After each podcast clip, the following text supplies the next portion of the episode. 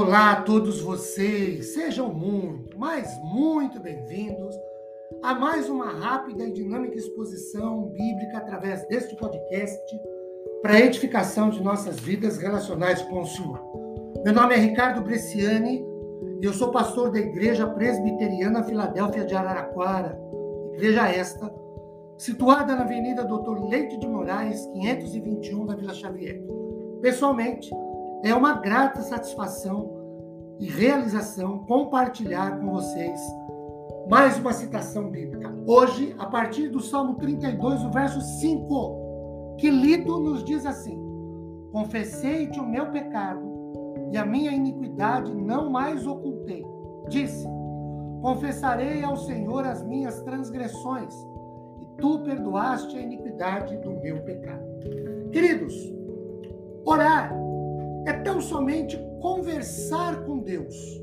Na oração, falamos com Deus, falamos a Deus, que está muito mais interessado na sinceridade das nossas palavras do que na beleza de nosso vocabulário.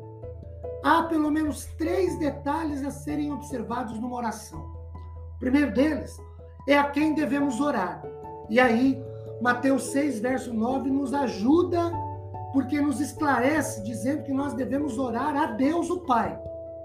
Segundo, em nome de quem devemos orar. E aí, João capítulo 14, versículo 13 diz que nós devemos orar em nome de Jesus. Esse tudo de que fala o texto nos leva à obediência de 1 João capítulo 5, 14 tudo tem que ser aquilo que está absolutamente dentro da vontade de Deus. O texto que citamos de João 14, verso 13, diz que tudo que pedirmos em nome do Senhor, ele nos atende. Só que 1 João 5,14 diz que Deus só nos atende se for da vontade dele. Então tem que ser tudo dentro da vontade do Senhor. Mas oramos em nome de Jesus. E a terceira coisa de oração que a gente precisa lembrar é que Deus nos auxilia, é quem nos auxilia na oração. E aí, Romanos 8, 26 diz que o Espírito Santo nos ajuda em oração. Muito bem. O Salmo de número 32, verso 1, fala-nos sobre uma modalidade de oração. Além de saber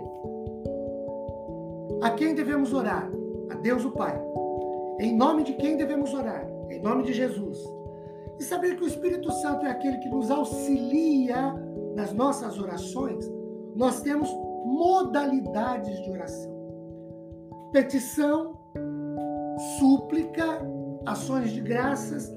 E o Salmo 32 fala-nos da modalidade que diz respeito a confissão.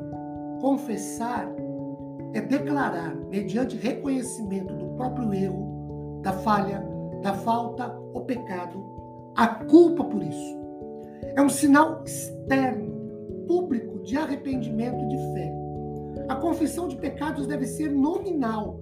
1 João 1, verso 9, é, diz que nós, se nós confessarmos os nossos pecados, e a ideia do texto ali é que essa confissão dê nome aos pecados, o Senhor é fiel e justo para nos perdoar de todos os pecados.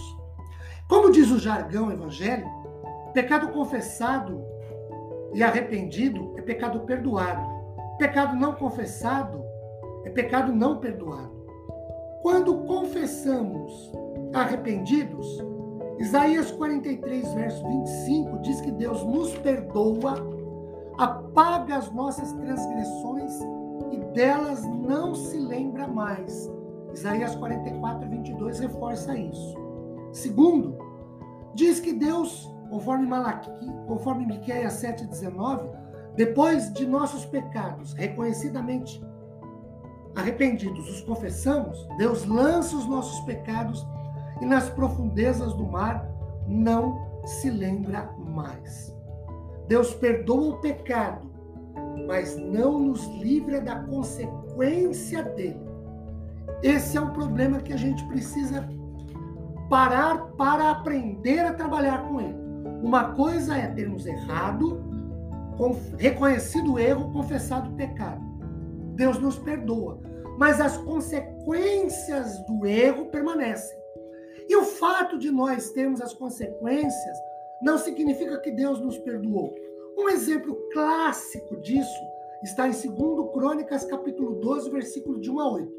O povo de Israel errou e o Senhor disse que o povo sofreria nas mãos de um rei. O povo se arrependeu de um rei inimigo. O povo se arrependeu, confessou, Deus perdoou, mas disse a eles: vocês vão sofrer assim mesmo, que é para vocês aprenderem o que é o que é me servir e o que é servir o jugo dos outros. O pecado está perdoado, mas a consequência permanece. Que Deus nos abençoe, levando-nos sempre à confissão de nossos erros. Amém.